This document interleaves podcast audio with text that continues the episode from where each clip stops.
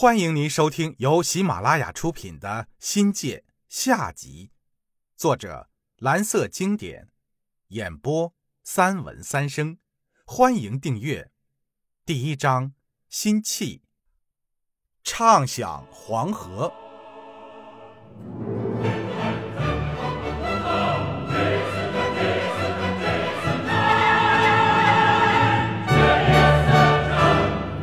伴随着慷慨激昂的乐曲，喊号声在齐唱、合唱中收音。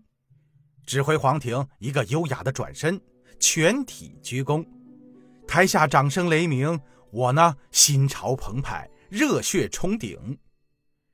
这是幺幺五班组合后的第一次亮相，近似于完美的合唱，表达了幺幺五班的气质和品格。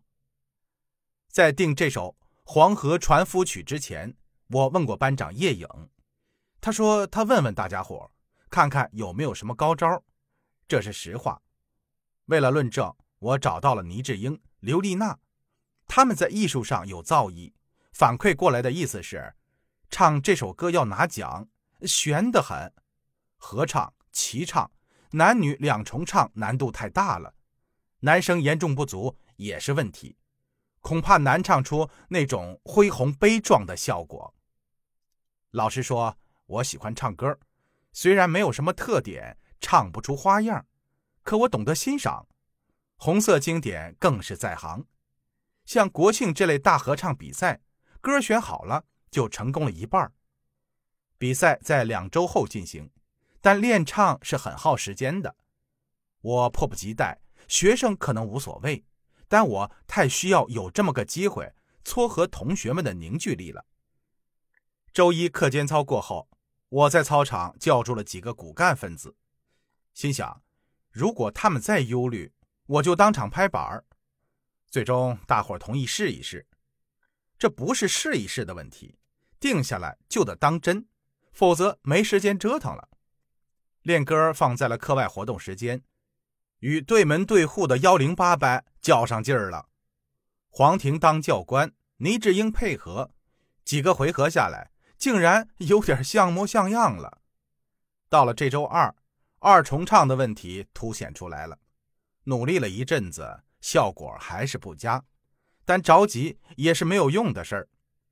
叶班长叫停练了两天，让大家找找感觉。周五班会课时间。好不容易霸占了舞台，本来说要练歌，结果局面很乱，吵闹声不断。我有事回来看场子时，班长说那几个人不听指挥。我心中的那几个人，一定是指唐、公、李，号称三剑客。周、英、严，有时也可以划分到这个群体。我从来不动怒，非常反感训导的那一套。认为既伤了气神，还破相难看，有失高雅，也不搞爱心教育、赏赐教育，那些都是花架子，好听不管用。对付这帮人，我有的是法子。实践证明，那些捣蛋鬼，你越认真，他们越来劲儿，不理就是了。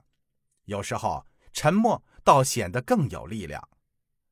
这时候，幺零八班也来彩排。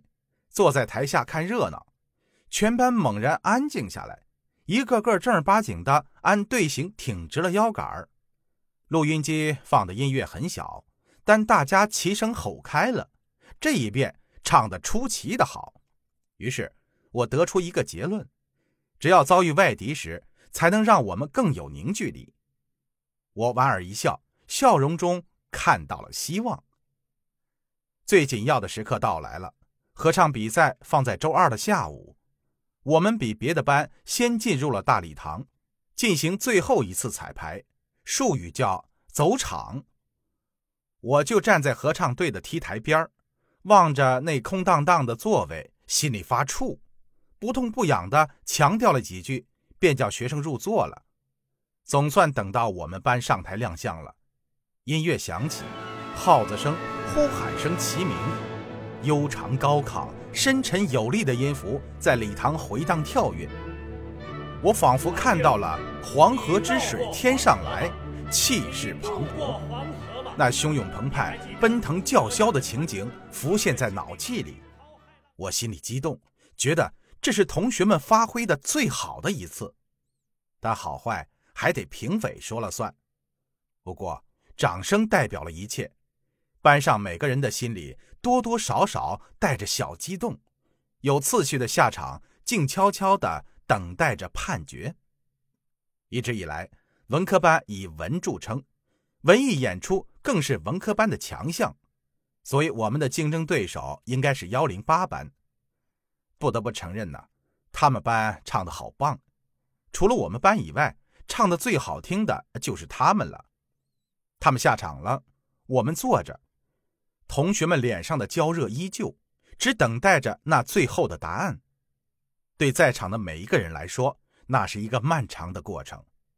不过，绝不会像抗战那样漫长，因为结果不久就出来了。幺零八班九十二点二分，天哪！唯一的一个上了九十分的班，我的心愣住了。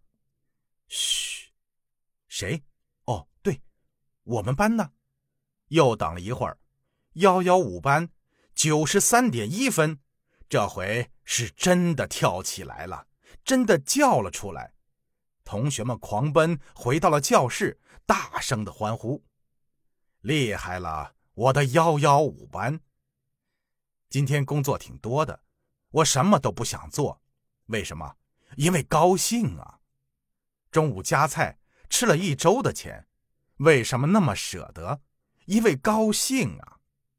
晚上跟朋友对饮，吃得饱饱的，夜宵还喝多了啤酒，快撑破肚皮了。